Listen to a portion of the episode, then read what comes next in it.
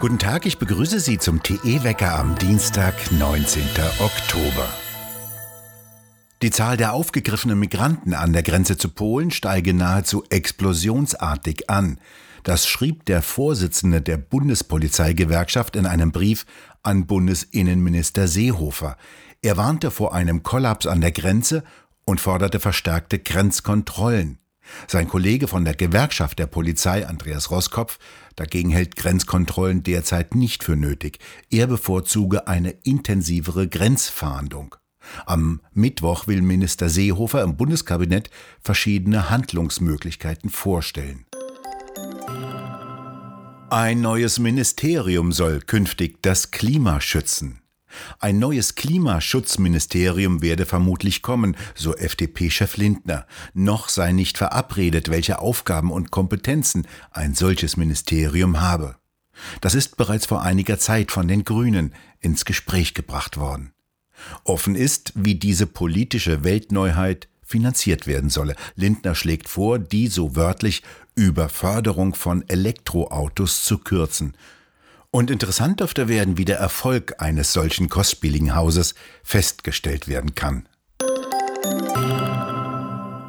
Die sogenannte pandemische Lage könne fallen, eine mögliche Überlastung des Gesundheitssystems stelle keine Gefahr mehr dar. Das meinte gestern Nachmittag der noch Bundesgesundheitsminister Jens Spahn auf der Konferenz der Ländergesundheitsminister.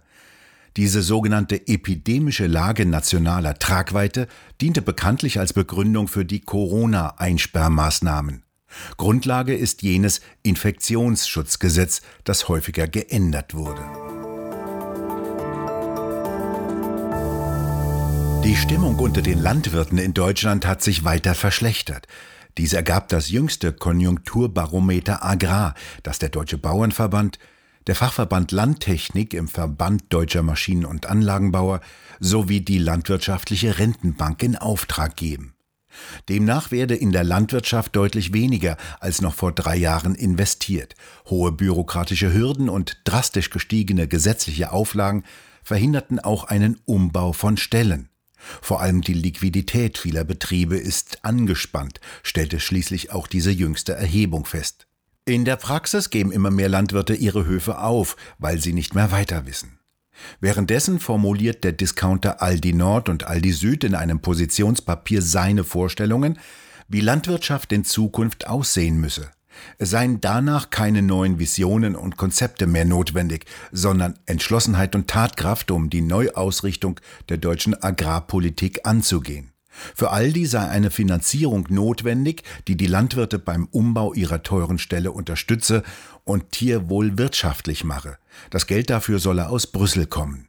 Ziel sei eine vollständige Selbstversorgung mit deutscher Tierwohlware.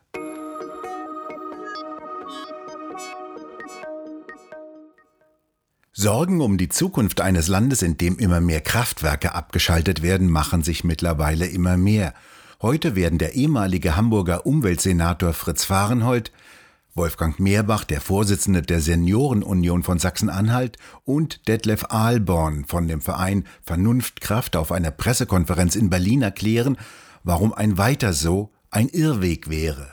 Fritz Fahrenhold, was werden Sie denn heute Mittag auf der Pressekonferenz fordern? Nun, wir haben natürlich eine besorgniserregende Entwicklung bei den Gas- und Strompreisen. Immerhin hat sich der Strom äh, fast verdreifacht und äh, der Gaspreis äh, äh fast vervierfacht. Und äh, die Gründe dafür sind nicht alleine nur die Markterholung nach der Pandemie, sondern sind vor allen Dingen in, dem, in der Energiewende, die europaweit äh, ja stattfindet, zu sehen. Die Verdreifachung der CO2-Zertifikatspreise, Kohleausstieg in Italien, Spanien, Niederlande, vor allen Dingen auch Deutschland und natürlich auch äh, ein äußerst schwaches Windjahr. Und deswegen fordern wir, dass die Bundesregierung, die sich jetzt äh, in Koalitionsverhandlungen befindet, dies berücksichtigt, weil äh, man muss sich das vorstellen, was es bedeutet. Es bedeutet für, für nicht nur für die Haushalte eine massive zusätzliche Belastung, sondern vor allen Dingen für unsere Industrie und für das Gewerbe, dass sie nicht mehr zu wettbewerbsfähigen Energiepreisen produzieren kann. Die Energieprobleme sind ja allesamt hausgemacht. Die hohen Energiepreise und Energieknappheit bei Erdgas werden Putin in die Schuhe geschoben und die Grünen wehren sich heftig gegen Nord Stream 2. Herr Fahrenhold, was stimmt denn an dieser Debatte nicht? Ja, da, da sieht man, äh, wie, verantwortungslos dort die, die Dinge so gedreht werden, wie man es gerade brauchen kann. Äh, jahrelang haben die Grünen äh, gegen Nord Stream polemisiert und jetzt wollen sie natürlich von dem Scheitern der Energiewende, die allen Bürgern jetzt die Augen öffnet, was das bedeutet. Es ist einfach sehr viel teurer, Strom äh, mit Erneuerbaren zu produzieren und sich dann auch zusätzlich durch Kohle- und Kernenergieausstieg das Leben doppelt schwer zu machen. Putin hat das geliefert, was bestellt worden ist. Das hat selbst die Bundeskanzlerin zugestanden, dass Putin dann nur nicht an der Schraube dreht, sondern die Gasimporteure haben gedacht, ah, wenn die Leitung kommt, dann wird es billiger und dann äh, decken wir uns nicht ein. Deswegen sind die Lager leer. Aber wir haben natürlich hier wieder ein billiges schwarze Peter-Spiel. Die entscheidende Frage, die aber gestellt werden muss, ist, was muss man denn tun, und da sagen wir, erstens ganz wichtig, Kernkraftwerksmoratorium. Wir können es uns überhaupt nicht leisten, in dieser Zeit verknappter Stromerzeugungskapazitäten dann auch noch sechs Kernkraftwerke äh, abzustellen. Um diese sechs Kernkraftwerke durch Windenergie zu ersetzen, brauchen wir alleine acht Jahre Neubau. Wenn wir jedes Jahr 4000 Megawatt hinzubauen, das wäre ja sowieso schon eine Riesenleistung. Das heißt, äh, der, der, der Ausstieg, der jetzt Ende des Jahres und im nächsten Jahr dann vollzogen werden soll, muss ausgesetzt werden. Und zweitens brauchen wir ein Gaskraftwerksprogramm. Das steht jetzt auch schon in der Koalitionsvereinbarung äh, schon drin. Aber wir brauchen zusätzlich dann auch die Möglichkeit, dass das CO2, was äh, aus den Kraftwerken kommt, abgeschieden werden kann. Also wir brauchen die Aufhebung des Verbots der CO2-Abscheidung, die haben wir in Deutschland. Das ist ja schon irre, dass wir verboten haben, das äh, CO2 aus Kohlekraftwerken und Gaskraftwerken abzuscheiden und in der Tiefe unter der Nordsee beispielsweise zu verpressen. Und, und dann fordern wir weiter, äh, wenn das wirklich äh, so knapp wird und wir vor Blackout stehen, dann muss, wie die britische Regierung es jetzt auch gemacht haben, äh, von 11 bis 22 Uhr ein, ein Ladeverbot für E-Autos stattfinden. Anders können wir nicht. Bevor uns die Lichter ausgehen, äh, müssen wir äh, diese bittere Pille schlucken. Und wir müssen die Stromsteuer abschaffen. Wir müssen die CO2-Steuer, die jetzt vor, vor, vor zehn Monaten eingeführt worden ist, müssen wir, dürfen wir nicht weiter anheben. Das passiert ja jetzt am, im Januar. Also es ist eine ganze Reihe von Dingen, die nicht bis jetzt von den Koalitionären angesprochen worden sind, die aber alle Bürger und vor allen Dingen die Unternehmen in Deutschland dringend interessieren und betreffen.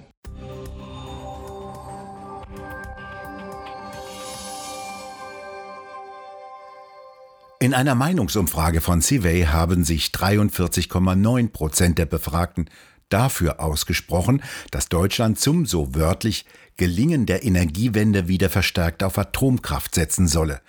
Mit Nein auf keinen Fall antworteten 31,3 Prozent, mit Unentschieden 4,8 Prozent. Die Energieversorger selbst halten allerdings wenig von diesen Ideen. Michael Müller, Finanzchef des Stromerzeugers RWE, betonte gerade in einem Interview mit der Börsenzeitung klar, sie würden die Atomkraftwerke nicht weiter betreiben, in Deutschland sei die Diskussion durch. Währenddessen meldet in Wien die internationale Atomenergiebehörde eine weltweit erhöhte Nachfrage nach Kernkraftwerken. Derzeit seien weltweit 52 neue Atomkraftwerke im Bau, allein 13 davon in China. Gaspreise in kurzer Zeit verdreifacht, Öl- und Kohlepreise verdoppelt, der Energiesektor erlebt derzeit extreme Preisexplosionen, russische Öl- und Gasaktien boomen. Der Aktienkurs des russischen Gasanbieters Gazprom allein hat sich in diesem Jahr bereits verdoppelt. Gazprom erwartet im dritten Quartal neue Rekordgewinne. Schon das zweite Quartal brachte einen Nettogewinn von 7 Milliarden US-Dollar. Wann Nord Stream 2 in Betrieb gehen kann, ist noch unklar. Die Pipeline muss erst zertifiziert werden und steht derzeit inmitten heftiger politischer Auseinandersetzungen.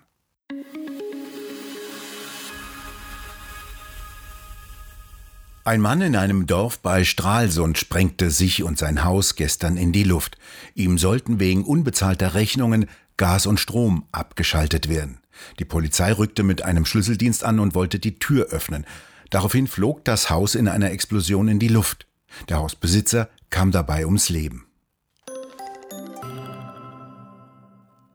Heute im Süden und Osten noch einmal trocken und mild mit Temperaturen von teilweise 14 bis 16 Grad. Tagsüber halten sich Nebel und Hochnebel.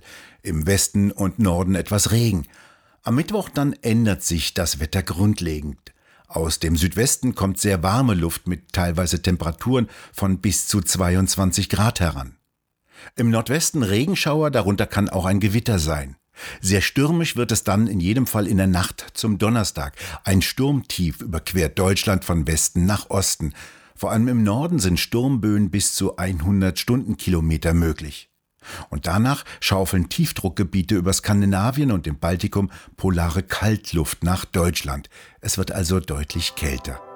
Wir bedanken uns fürs Zuhören und schön wäre es, wenn Sie uns weiterempfehlen würden. Wir hören uns morgen wieder, wenn Sie mögen.